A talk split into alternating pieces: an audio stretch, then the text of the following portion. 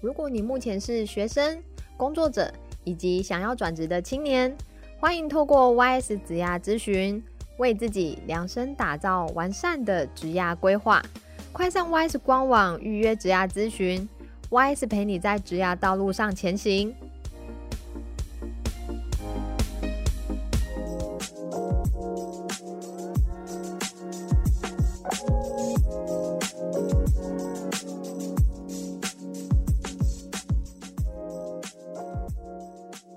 是由劳动部劳动力发展署高屏澎东分署青年职涯发展中心所监制的节目。在这里，我们会分享各种关于职涯大小事，从职场前辈的职涯故事与企业职人的观点，让你一次搞懂学校没有教的事与职场的秘密，在探索当中找到天赋，实现自己最喜欢的模样，让职涯生活更美好。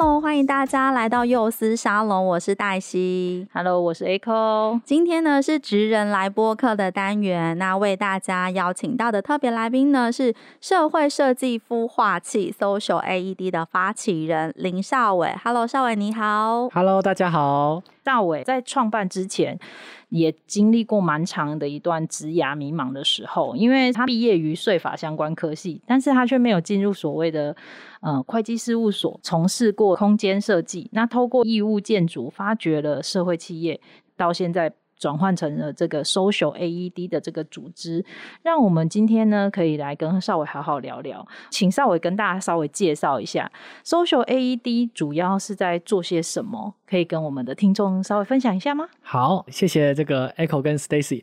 呃，Social AED 这个团队，那我们在做的事情是希望能够让大家相信自己也有机会关注这个社会上发生的大大小小的问题啊，并且展开小小的第一步。这就是我们的愿景啊，可以说可以说是一个动员大家的组织。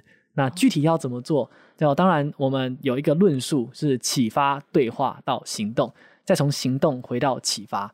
那具体的说，像启发的时候，可能透过一些呃我们的影片啊，我们当然有我们也有 podcast 其实啊，当然、嗯、对，但当然比不上你们这里的专业。哦，没有没有 没有，我们可以互相蹭一下 流量。呃，可以可以可以互相导流。对，那呃文章、影片、podcast 等等的方式，让听众哦让观众那相信自己，哎，我有兴趣进一步的展开对话。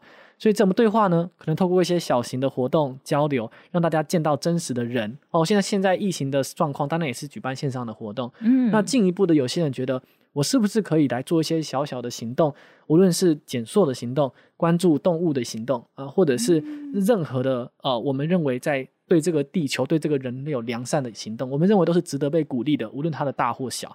而这个行动，我们在专注的把它记录下来，变成是更多的文章、故事、影片。去启发更多人，原来我也有机会做得到。所以像这样子的启发对话行动，再回到启发，是 Social AED 一直在做的事情。那目前大概维持了三年半左右的时间。启发对话行动，然后刚才过程当中你有提到 Social AED 现在已经有经历了三年，但是其实我们刚才在节目前也有聊到一下，你是不是在这个过程当中，是不是也有一些转变？嗯，是的，啊、呃，这可能要。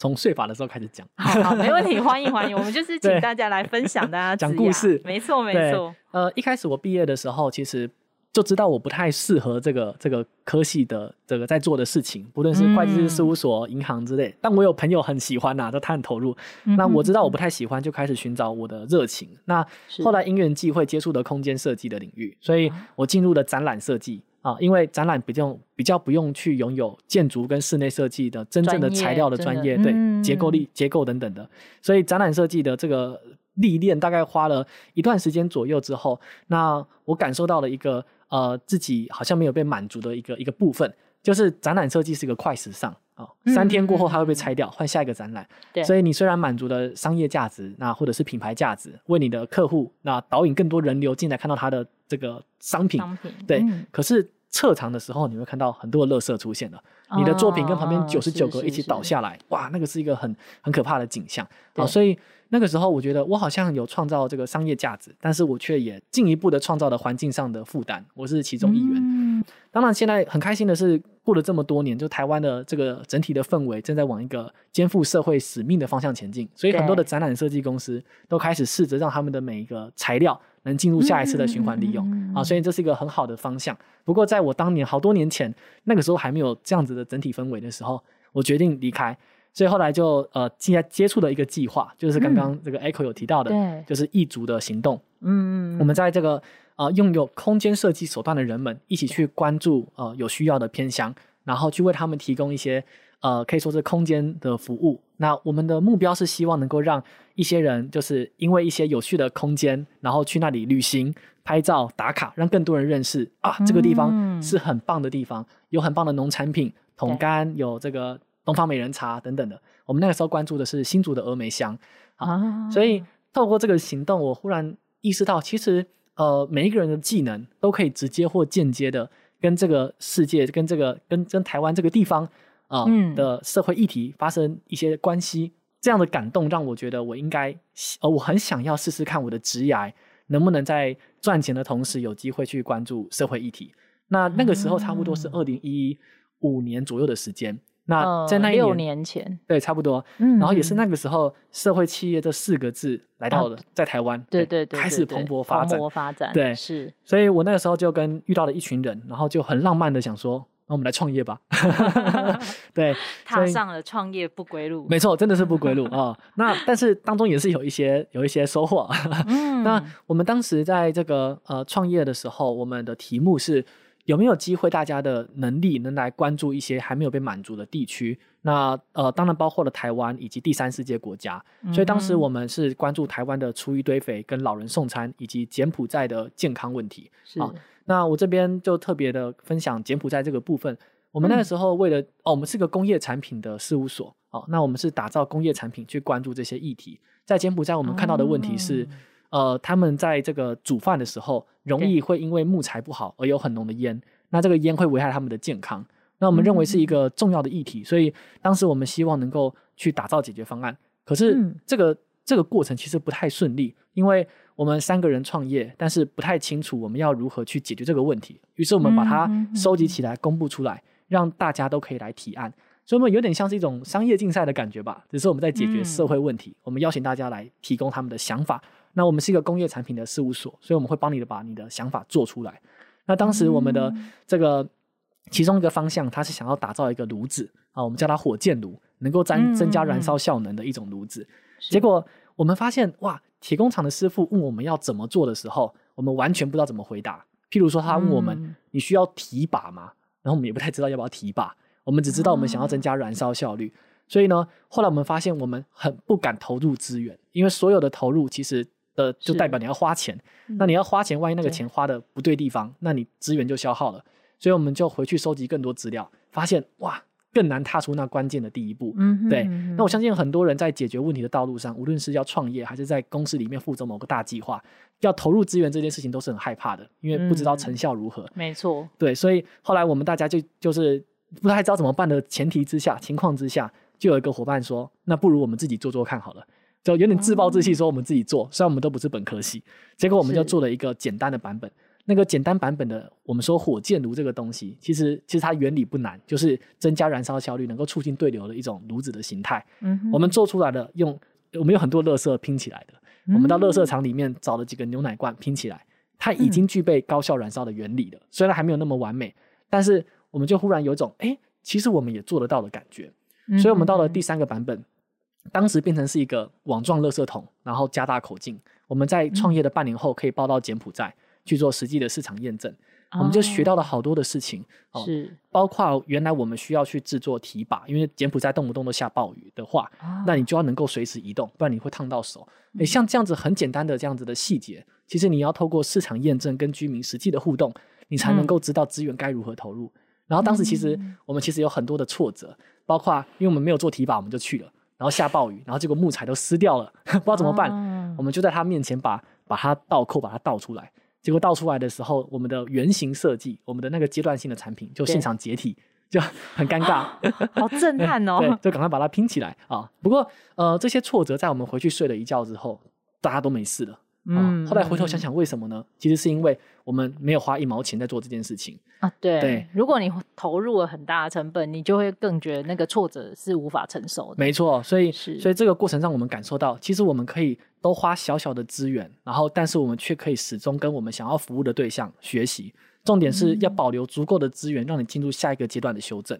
嗯，所以大家听到这边，可能有些有相关概念的伙伴想到了，呃，可能设计思考，或是金石创业。啊，或者是其他的，在各个产业里面的一些论述，嗯、我们当时因为资源有限的状况下，不小心用了这样子的方法。啊，所以、嗯、呃，对不起，我好像讲太多了，快速的赶快讲到为何成立 Social AED。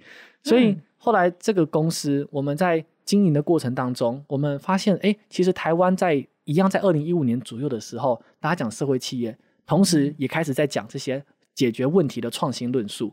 所以呢，我们发现，我们就把这样子的论述带到台湾来，去开始变成教育训练。为什么呢？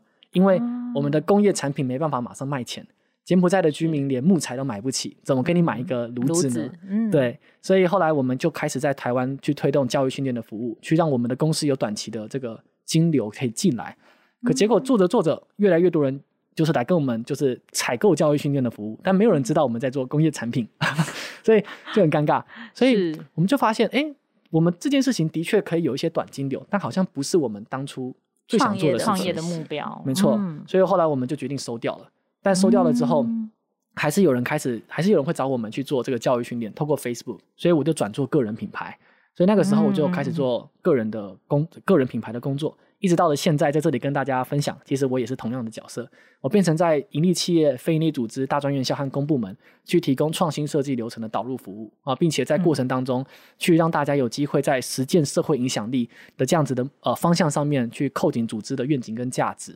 可是做着做着，内心的那块拼图还是没有拼上，嗯、就是还是期待开始的那个概念。对，我要怎么样让大家的专业有机会去落地社会影响力？对，所以在 social 呃这个 solution makers 制造事务所结束后的两三个月，我成立了一个新的团队，就是 social AED。嗯，只是 social AED 不再是以一个社会企业的方式经营，我们变成用一个社群的方式经营，自发性的社群的。没错，因为我们觉得自己创业过，然后创创业失败了，那是一个很很痛的事情，而且其实你创业的过程。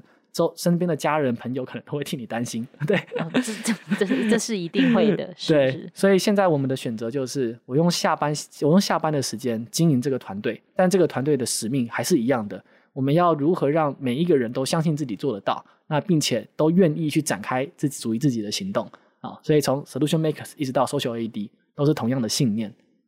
讲的太多了，好，有点差。哎、欸，我觉得很完整，就是让我们可以更加了解说，为什么这个组织它的组成成分是这样。那又你们怎么会去呃从中去 support 这件事情？我觉得这个是让我们听众可以了解到说，哦，那如果透过呃想要对社会有一些贡献，那可以从什么方式来着手？我觉得，嗯，嗯对对对，对，一路走来的起心动念是这样。嗯，了解了解。不过我蛮好奇的哦，尚纬跟团队的伙伴啊，你们是怎么样去发掘出，哎，这个是就是有这样子的问题，然后是其实透过一些设计去优化，其实这个问题是可以被解决的。那我想团队的成员大家是不是都，你刚刚有提到一个我觉得很棒的概念，是让专业能够落地，然后跟这个社会去做连接。那想团队的伙伴应该也都有他们自己的一个工作，那在有自己的工作的情况下，你们要怎么样付出实际的一个行动？了解，好，我觉得这个问题有点回应到我们的营运模式是什么？对，嗯嗯嗯，那就像刚刚说的，就是我我们这个团队大家都是用业余时间或课余时间投入经营。那我们现在团队成员总共有七十几个人，那分布在台北、桃园跟高雄。那我们高雄分会刚成立，对，所以呃，我们为什么要这么多人？原因是我们每个人都只投入一点点。那如果每个人都只投入一点点，你就需要很多人才能一起做事情。但是如果你有很多人，问题就来了。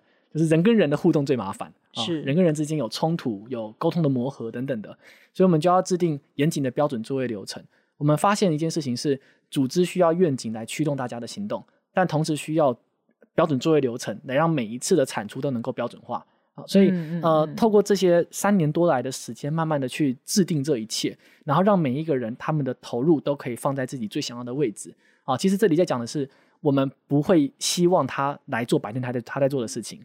如果他白天做的是 marketing 好了，哦、对，但他一直想要去磨练自己的这个串联资源的技能，是很来到我们这个组别做的反而是 BD 啊。嗯，对，所以我们就是回应刚刚 Stacy 的这个问题是，呃，如果让他们愿意用下班下课后的时间投入，就是让他们在这个地方找到自己的动力啊。所以每个人来到这个地方动力不一样。像我之前就遇过一个伙伴，他以前做平面设计啊，那在印刷厂里面工作，但他很希望能转到企业识别系统。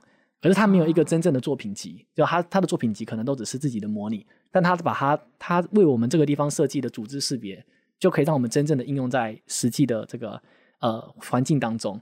那对他来说，一个作品，对、嗯、对，串联人脉、累积作品，或者是任何的这个渴望，我们希望大家找得到，然后就可以在我们这个地方长长久久的待下去。不过这里我想要补充一下的是，嗯，我们的发现是，大家一来的时候，刚开始要留下来的。的动力就是一直得到他想要得到的东西，他才愿意留下来。可是我们后来发现，有些人他已经持续的获得他想获得的东西。譬如说，有人想要磨练自己成为主持人，他已经主持了两次、三次，很流利了，可是他还是不想要离开。我们就问他：诶，为什么你已经得到你想要得到的，但是你还愿意留下来？他说：因为他参与了很久，那他的努力一起推动了这个组织的前进。那他开始感受到这个组织能够前进，他有其中一份功劳。那这个时候，他会慢慢的形成一种。归属感或归属感，对对对对，嗯、他就不太再继续在意我有没有在这个地方获得我想获得的东西的。我想要让这个组织继续前进，嗯、因为他回应，他会回应到我个人的 credit 啊，所以个人的成长跟组织的成长，我觉得在 Social AED 里面会是绑在一起的。对，嗯、所以你们都是从日常的生活当中去发掘出，呃，比如这个东这这个地方或者是这个社会的问题，我们稍微调整一下就可以去做改变。有没有一些实际的例子可以跟我们做分享？好，那呃，我们有一支活动叫做圆桌早餐会。那这个活动在做的事情是，我们会邀请在台湾的社会创新领域的前辈或经理人，他们来聊聊他们的故事。但是这个活动不会有简报，我们比较希望是来交朋友。好，所以我们不会称他为讲者，我们请称他为贵宾。那其中一场活动啊、哦，是呃，就是呃一个一个贵宾，他来到我们这个地方分享说，他看到很多的这个垃圾，海洋垃圾，那他很关注垃圾这个议题，怎么减量，然后怎么减塑。嗯哼嗯。他发现附近有个北北专门在卖裸装产品，拿自己的容器，然后去装洗沐用品。他觉得哇，这个这个行动很棒。结果呢，他呃在呃这个生活当中都会去采购这样子的产品，结果却发现那个北北被人家检举啊、哦，后来被被罚款，还关门了。他就想说，为什么法规会禁止这个行动呢？所以他就想要推动这件事情的改变，想要去连署啊等等的。结果我们在那个圆桌早餐会里面就开启了这个讨论。其中一个人他是化工的背景，他就说：“哎、嗯，你用从化工的角度看，你会发现拿来路不明的容器去装洗沐用品是溶剂嘛？万一产生什么样的化学反应怎么办呢？”嗯、啊，所以呢，我们忽然当头棒喝，就是。每个人都有自己关注的事情，但是我们可能只能用自己独特的观点跟经验来看待它。对，但我们必须透过跨域的对话，才能把一个问题的全貌看得更清楚。嗯、啊，这个时候我们推出的解决方案啊，才不会落入一个呃失败当中。啊，嗯、所以呃，我们后来因为这个裸装专案的这个对话，然后就展开了一个专案行动。我们开始去跟这个各地的这个呃裸装业者进行串联，然后很多的共创。那我们也推出了这个很多的这个解决方案的这个计划的构思。那后来呢，因为我们是一个我们这个社群不太可能直接转型成一个去做裸装专案行动的一个组织嘛，嗯、所以呢，嗯、我们就找到了一个组织去接手我们的阶段性成果。啊，嗯、这个组织专门就是在卖裸装相关的产品，他们也一直想要去推动这个议题的倡议，但是他们没有资源启动这件事情，他们有自己的生存的、嗯、生存的行动要做嘛。那后来他们接手了之后，开始去推动固定的活动。固定的系列活动以及连署，去让这件事情有机会被更多人看到哦。所以我们发现，其实我们这件事情的起头就是一个小小的会议、小小的讨论，但是因为这个讨论展开的对话，就真的促成了一些小小的行动。那行动的影响力并不大，但是小小的行动会让其他有能力行动的人开始看到这件事情，然后让合作有可能发生。所以一切都是从很小开始滚动，是我们这一段时间的感触。很感动，嗯，就像刚才你一开始，其实在，在呃，我们一开始就有提到，你们的概念就是从启发，然后带到交流，然后才去影响一些行动。对，然后你刚才其实也提到，因为小小的行动会有不一样的作为的。对，没错。嗯，嗯，那我们觉得最困难的就是，嗯，你要怎么样从呃这个，譬如说交流进入到行动好了。这中间就有个 gap，、嗯、对吗？很多人聊一聊之后就没了，什么也没发生。是对，所以我觉得 Social AED 在之中扮演的是一种呃，可以说是 push 它或者是催化这件事情的角色。嗯，那我们就要让所有的资源跟人脉在上面有系统性的串联起来。所以整个 Social AD 听起来好像是一个好像蛮常在办活动啊，然后或者是写一些文章的组织。但是我们也积极的导入很多的自动化或者是系统进来，譬如说人才的自动媒合，这些、嗯、这些自动化标准化之后进入自动化，才有机会规模化我们的影响力的事情。我们也希望能够在这个社群当中发生。对，所以很多的事情，我们希望能够去推动大家从我们刚刚讲的启发进入到对话，再到行动，甚至回到启发的这个阶段。嗯，不过少伟刚刚有提到，就是要怎么嗯把会议上大家彼此的对话，然后再往前推进到可以呃付出行动这一步，其实是蛮困难的。可是我想要请你跟我们聊一下，就是在七十几个人的社群当中，你在经营这个社群的那个过程，你有没有遇到什么很挫败的经验啊？或者是你自己本身觉得对你来讲是一个很大的一个成长的收获？好。我在刚成立这个组织的时候，一开始来的人都是充满了热血，然后积极抱负，然后就聚在一起。是，可是热情这件事情是会消耗殆尽的。我们大概走了快一年的时间，然后那个时候因为大家都很想要做出点什么，所以我们就规划了很久，然后办了一场浩浩就是很盛大的活动，然后大部分人就离开了，因为对你要花蛮长的时间去 cooking 一件事情，它就像是一个一盛大的烟火。但这个烟火结束之后，大家就是散场啊，所以没如果没有办法让大家在这里有持续的获得，那你就你就无法在这里待得长久，是我那个时候一个很大的提醒。那那个时候我们组织从十多人剩下只剩下四个人，然后我就呃去拜访了一些前辈，想要知道如何经营一个团队。那那个时候那位前辈跟我讲分享了一个，我到现在都都常常跟我的团队伙伴分享的一句话，就是要激励团队士气，需要创造不断的小成果。就你要一直让大家看到我们有在前进，那、嗯、这个时候就有机会让大家感受到我们是一个正在进步的团队。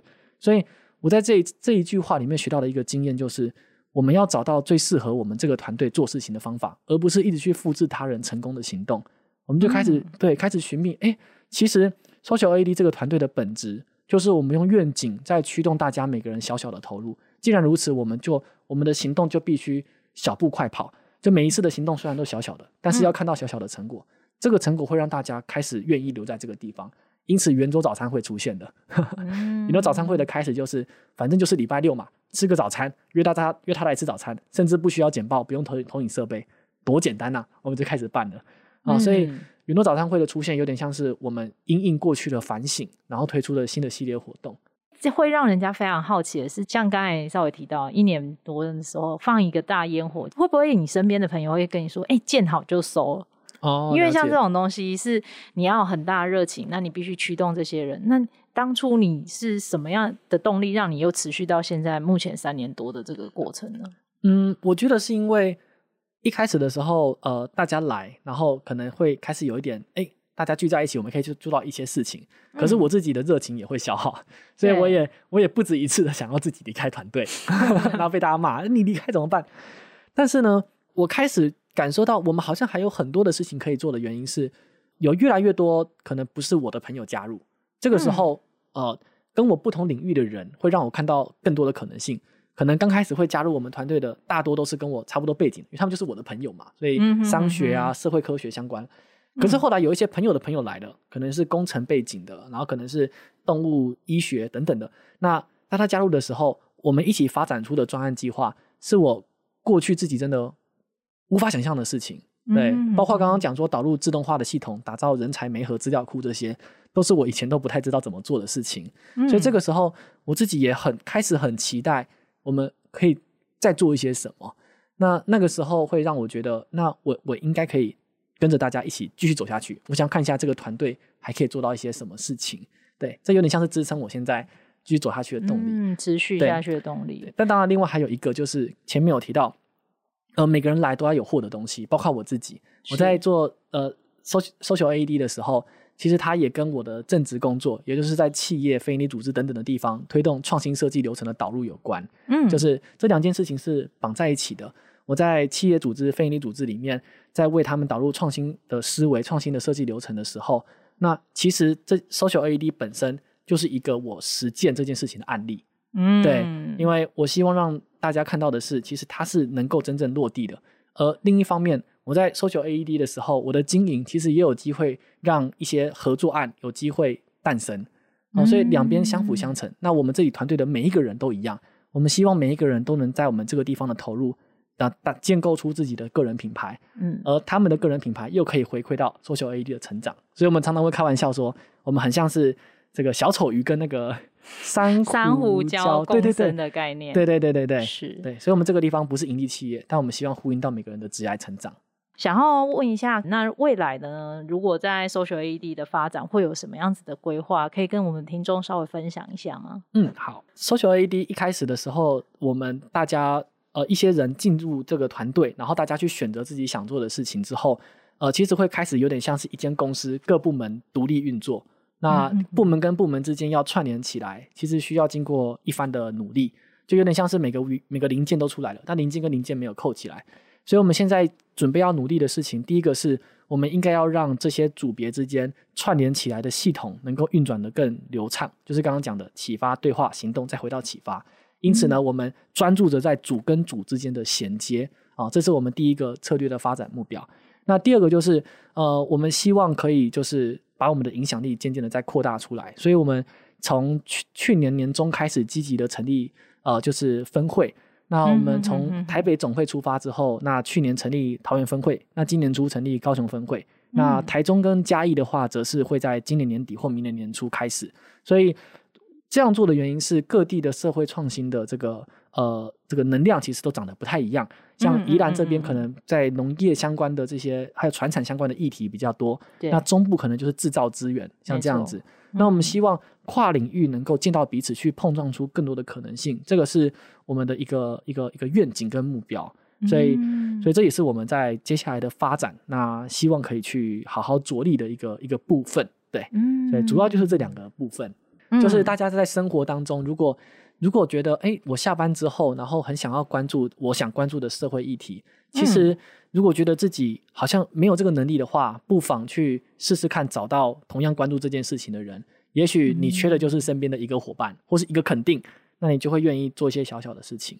对，那呃，当然，如果找不到伙伴，老实说，我们这个团队在做的就是让你找伙伴跟资源的地方。是，所以我们常常有时候很开心会看到有人在我们的赖社群里面，然后就说：“哎、嗯欸，我想要做什么什么什么。”然后就一堆人跑上来说：“哎、欸，我这里有机会，我这里有点，我这里有资源，那我们一起做吧。嗯”对，所以。当你真心想要做一件事情，全世界都会来帮你。这是我的某一之前创业的时候，一个伙伴跟我说的。那我觉得真的是这个样子。